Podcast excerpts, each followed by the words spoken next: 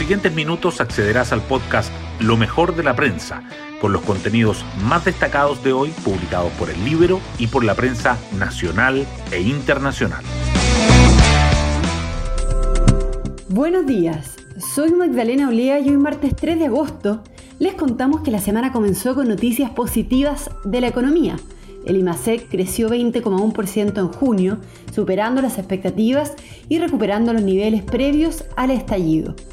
Pero en otros frentes, las informaciones son menos prometedoras. El invierno ha sido más cálido y seco de lo normal, profundizando la crisis hídrica que vive el país desde hace una década y el debate sobre la violencia sigue, con el gobierno respondiendo a los dichos de la presidenta de la Convención Constitucional y con los locatarios de Las Tarria presentando sus exigencias a la alcaldesa de Santiago tras los hechos del viernes. Las portadas del día. El clima y la economía comparten protagonismo. El Mercurio titula que la región metropolitana vive su julio más cálido en 72 años y el déficit de lluvias desde Atacama al Maule alcanza hasta el 80%, mientras que la tercera destaca que la capital registró ayer 27,9% grados centígrados y el diario financiero informa que la crisis hídrica se profundiza con un déficit superior a 90% en los niveles de nieve en el país. Por otra parte, la tercera y el Mercurio resaltan que la actividad económica logra un crecimiento récord en junio y supera los niveles previos al estallido, mientras que el diario financiero agrega que la fuerza de la economía sorprende en junio y mueve la aguja de los pronósticos para el año hasta 10%. La política también sobresale. El Mercurio informa que los candidatos de unidad constituyente se enfrentan en dos debates en un mismo día. También subraya que el gobierno responde a Loncón por la violencia en el sur no se requiere el estándar de Mandela, se requiere el estándar democrático básico.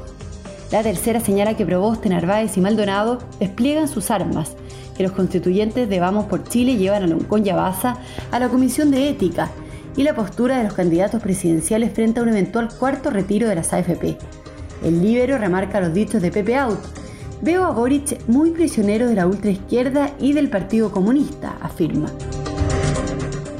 Además, el Mercurio destaca que la Fiscalía decide no perseverar en la investigación de 34 indagados en el caso Soquimich, incluido el ex ministro Peñailillo. Y la tercera resalta que vuelve a las fiestas. Valparaíso, Viña del Mar y otras 10 comunas podrán abrir sus discotecas. Temas del Libero. La periodista del Libero Ángela del Canto nos cuenta sobre las exigencias de los locatarios de Las Tarrias a la alcaldesa de Santiago, conformar una mesa de diálogo y más seguridad. Eran cerca de las 8 de la noche cuando el pasado viernes 30 de julio una turba de manifestantes llegó hasta el barrio Las Tarrias y arrasó con todo a su paso. Bajo consignas que pedían la libertad de los detenidos en el estallido social, arremetieron el lugar y provocaron la huida de quienes estaban en los restaurantes del sector, provocando pérdidas económicas y materiales. Tras el despliegue de carabineros se generó un enfrentamiento que terminó con gases lacrimógenos y carros lanzagua en medio de las terrazas destruidas.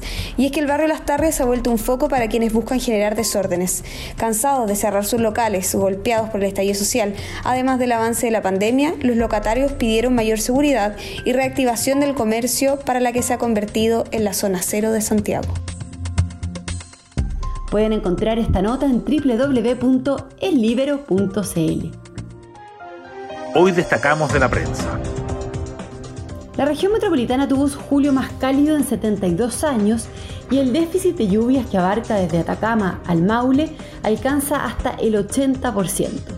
El actual invierno ha marcado múltiples récords, temperaturas promedio cercanas a los 20 grados, pics de calor de casi 30 grados y déficit de lluvias de 84% en la capital. El último balance hídrico del Ministerio de Obras Públicas y de la Dirección Meteorológica de Chile confirma esta crisis. La acumulación de nieve en la cordillera también está muy por debajo de los promedios históricos. La fuerza de la economía sorprendió en junio y mueve la aguja de los pronósticos para el año hasta 10%. El IMASEC registró una alza histórica de 20,1% en junio, superando las expectativas del mercado y permitiendo que el país retome los niveles previos al estallido.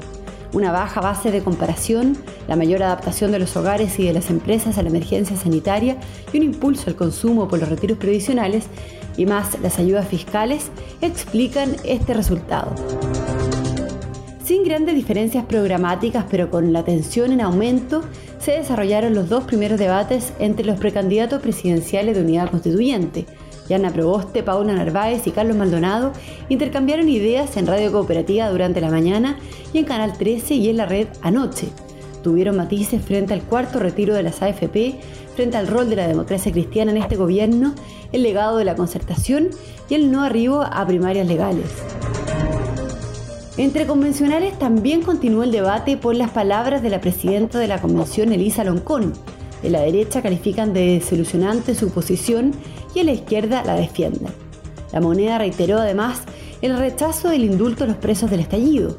Por otra parte, constituyentes de Vamos por Chile llevan a la mesa de Loncón y Baza a la Comisión de Ética porque contribuyen a defraudar las esperanzas de la ciudadanía. Y nos vamos con el postre del día. Esperadas secuelas, superproducciones y estrellas de Hollywood figuran en las películas que debutarán durante agosto en las salas de cine chilenas y a mediados de julio comenzaron una progresiva y cautelosa reapertura gracias a los cambios al plan paso a paso. Bueno, yo me despido, espero que tengan un muy buen día martes y nos volvemos a encontrar mañana en un nuevo podcast, Lo mejor de la prensa.